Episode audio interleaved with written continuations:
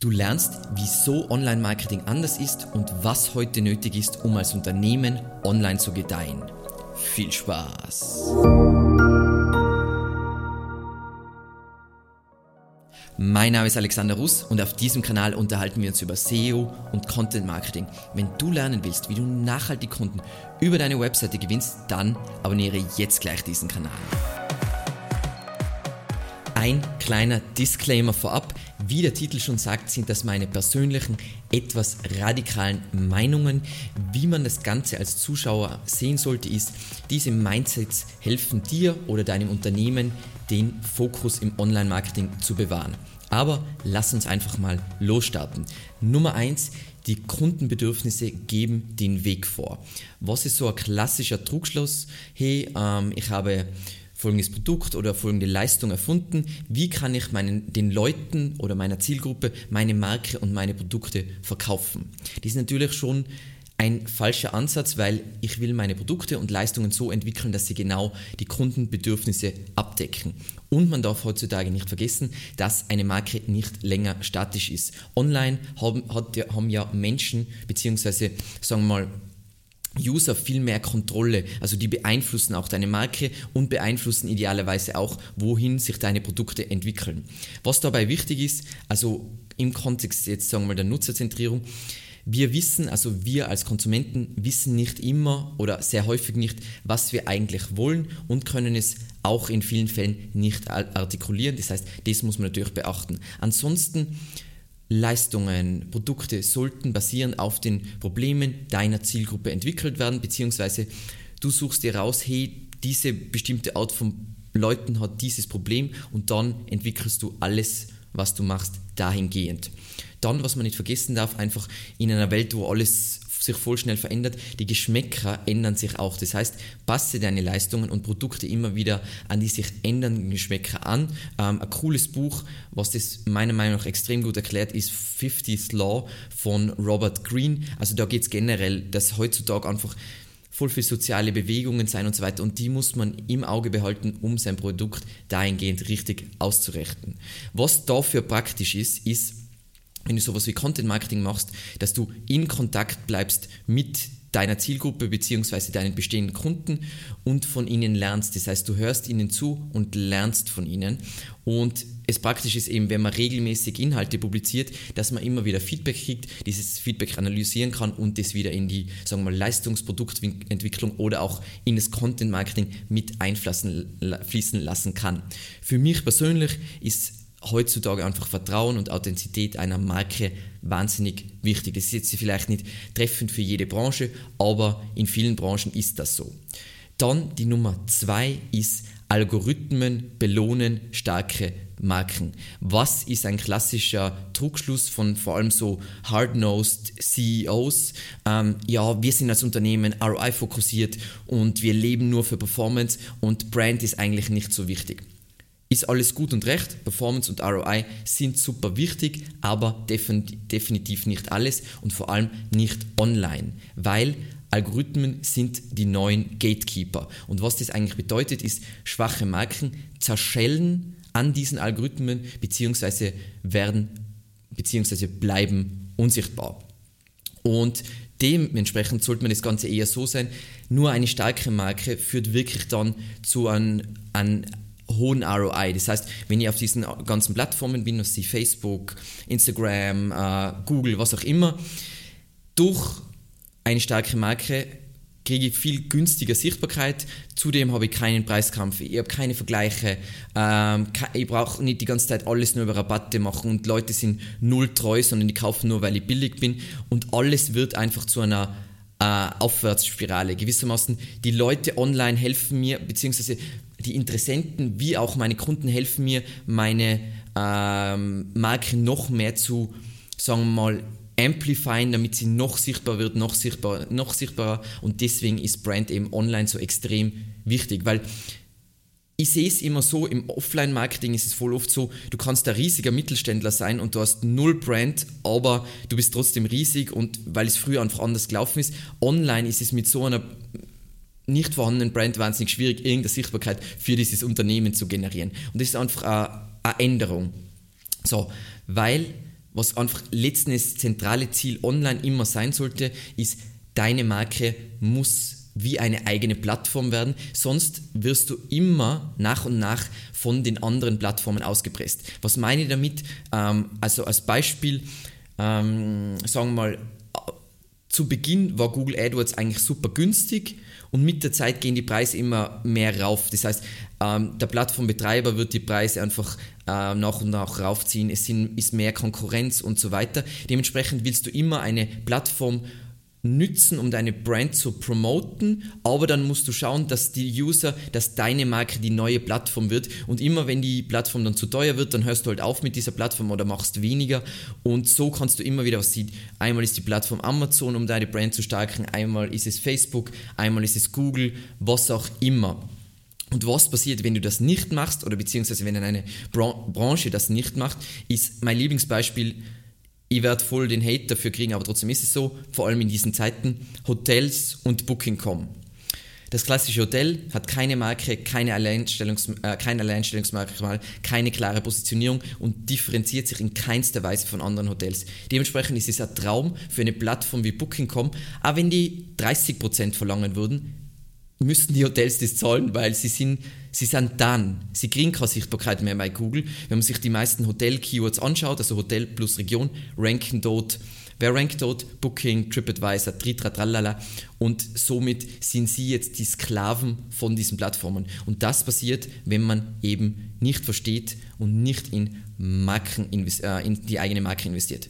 Dann unsere Nummer drei ist, Konkurrenz ist für Verlierer der klassische Trugschluss, den man auch von früher her von so großen Mittelständlern sieht, ist, hey, aber die Konkurrenz, meine Konkurrenz, die ich als Konkurrenz sehe, machen das auch so und so. Online willst du prinzipiell, das heißt, du kannst schon natürlich ähnliche Produkte äh, verkaufen und so weiter, aber du willst nicht vergleichbar sein. Du willst was Einzigartiges repräsentieren. Du willst anders sein. Perfekt passend für eine Zielgruppe. Also der Seth Godin sagt immer, wir, wir machen das so. Und du willst herausfinden, was deine Zielgruppe sagt, wenn sie, wenn sie sich selber, mit sich selber spricht in, äh, im Kopf, wir machen das so und genau das muss dein Marketing sein.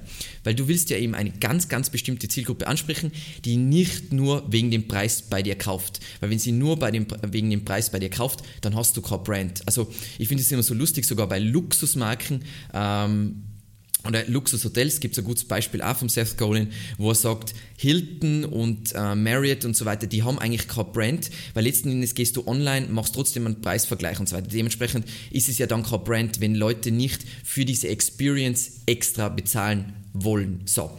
Und was du eben erreichst durch eine klare Mensch, menschliche Positionierung, weil heute ist ja der Human Brand das nächste Ding, gerne auch mit äh, Ecken und Kanten, was, da, was dadurch entsteht, ist, du generierst hohe Margen, du generierst glückliche Nutzer, weil die Zielgruppe genau das findet, womit sie sich identifizieren kann und du erzeugst eine echte Community, die Leute, die wirklich treu sind und dich auch unterstützen, weil du sie auch unterstützt. Ich weiß, das ist alles voll, oh mein Gott, äh, viel gut, aber es ist halt tatsächlich so. Dann die Nummer vier Wachstum entsteht durch neue Ansätze und neue Denkweisen. Ein klassischer Trugschluss, den ich im Alltag oder in meiner täglichen Arbeit sehr oft höre, ist, ja, aber die Konkurrenz macht das auch nicht. Also die machen auch nicht diese andere Plattform. Heute und vor allem im Online sind clevere Experimente entscheidend. Und äh, äh Experimente gibt es auf voll viele Ebenen, was die neue Plattformen, neue Formate, neue Medien, neue Content-Marketing-Strategien. Aber du willst dir immer überlegen, und das ist für mich eigentlich das Zentrale bei den Experimenten, welche Plattformen bzw. Kanäle sind aktuell günstig im Verhältnis zur Reichweite und können genutzt werden, um meine Marke zu pushen und sie eben als Plattform, meine Marke als Plattform zu etablieren. Und Meiner persönlichen Meinung nach ist, wer keine kalkulierten Risiken in dieser Online-Welt, in dieser voll schnell sich entwickelnden Zeit äh, eingeht, wird über kurz oder lang online einfach scheitern, weil es ist durch Online noch extremer so, eben durch diese Algorithmen, dass nur wenige kriegen extrem viel Sichtbarkeit und alle anderen kriegen keine Sichtbarkeit. Und wenn man das Spiel ein wenig weiter durchdenkt oder weiterspielt, dann werden die anderen einfach ja, an, an, an Marktanteil verlieren und irgendwann gibt es sie einfach nicht mehr oder werden aufgekauft, was, was, was auch immer. Dann die Nummer 5, Marketing ist, eine, äh, ist deine wichtigste Abteilung. Mind blow. So, was ist der klassische Druckschluss? Das ist jetzt ein überzeichnetes Beispiel, beziehungsweise, also wir haben schon Kunden gehabt, bei denen es so, so war. Wir haben 1000 Mitarbeiter und zwei Leute sind im, äh, im Marketing Teilzeit. Den Content schreibt die Praktikantin und die Marketingabteilung ist allen anderen Abteilungen unterstellt. Ist für jemanden wie mich natürlich unvorstellbar, ist aber wie es früher war. Ähm, Marketing kriegt sehr klein, äh, wenig Geld, ist super wichtig, unwichtig im Unternehmen und ist gewissermaßen die unterste Abteilung, in der man arbeiten kann. Nicht optimal im Bereich des Online-Marketing. Eben durch Online ist die Marketingabteilung meiner Meinung nach zur wichtigsten Abteilung geworden, weil die ja dafür sorgen, dass man die Bedürfnisse der Zielgruppe immer versteht und immer wieder anpasst, also dass man immer wieder im Auge hat, wenn sich irgendwas ändert am Geschmack der Zielgruppe. Sie muss dafür sorgen, dass über viele unterschiedliche Marketingkanäle Touchpoints generiert werden, um Vertrauen in die Marke aufzubauen, einfach durch Wiedererkennung und so weiter. Wahnsinnig wichtig. Also ich finde immer diese Synergien zwischen Channels so spannend, was sie, man hat das vielleicht einmal in einer Displayanzeige gesehen und dann hat man es einmal offline gesehen und so weiter. Und dann ist ja natürlich automatisch zum Beispiel in die organischen Google-Ergebnisse deine CTA viel höher, als wenn der User zum ersten Mal deine Marke jetzt da in die organischen Suchergebnisse sieht, weil dann ist die CTA viel geringer. Und die Marketingabteilung, was ganz wichtig ist, wissen wir sind zwei Punkte, sie muss wahnsinnig flexibel sein, um eben auch ähm, neue günstige Plattformen zu erkennen und dann auch voll nutzen zu können. Das heißt, sie brauchen Budgets, damit sie auch was experimentieren können und die Marketingabteilung muss sich halt wirklich laufend weiterbilden. Also es ist wichtig natürlich, dass man eine Grundausbildung im Marketing hat, aber dann muss sich ja immer wieder anpassen, dieser Channel, das, das, das, das, das, weil es gibt ja heutzutage für viele Channels einfach keine Experten. Das heißt, die müssen Weiterbildung lieben. So, dann die Nummer 6 ist lang haltbarer Content ist meiner Meinung nach ist das lukrativste Asset überhaupt was ist der klassische Trugschluss äh, äh, oder was wirklich voll oft, äh, was man zu hören kriegt, vor allem auch bei, bei Online-Shops, wir kaufen unseren Content bei einer Textplattform. Oh boy. Ähm, das ist nicht optimal, weil Content ist der wichtigste Part, um erfolgreich sich online zu positionieren.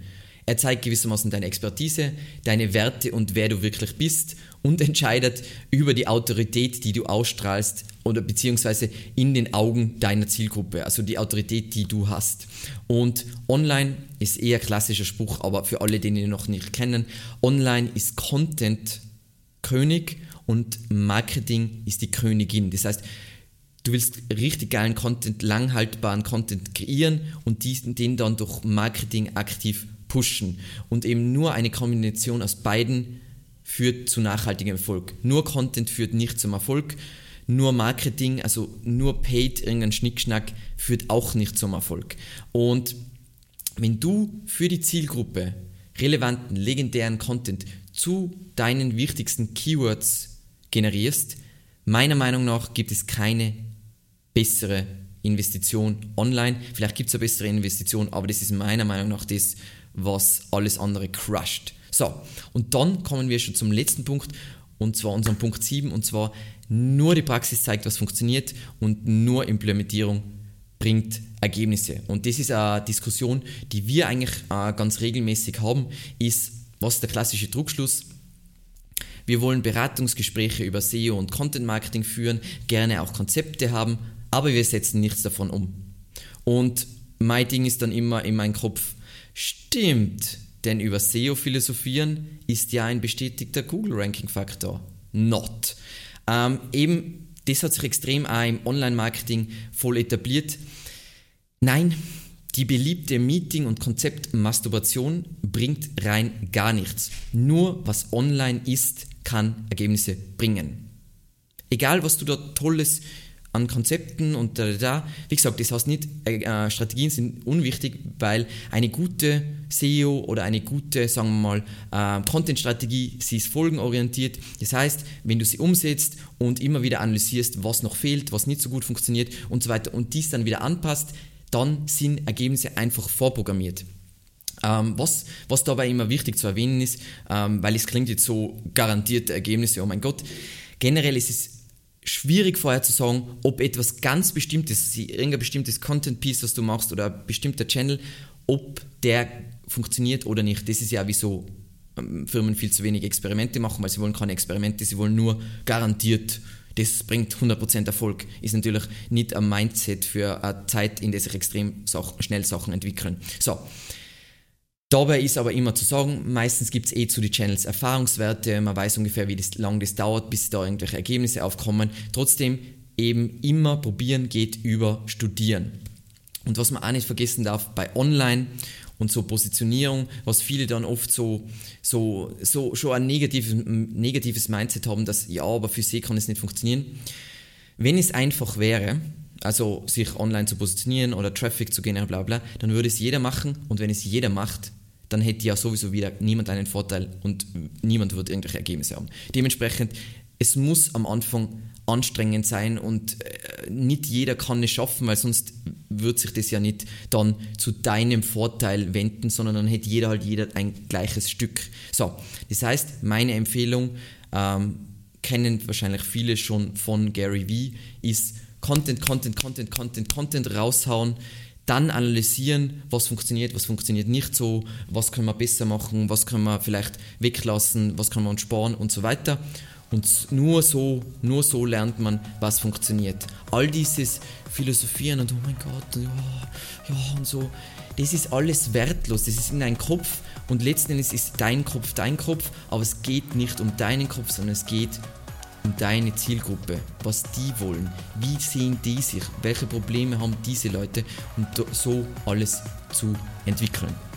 So, seit langem, äh, seit langem einmal wieder ein Mindset-Video. Ich hoffe, es hat dir gefallen und ansonsten mach's gut und bis zum nächsten Mal. Ciao.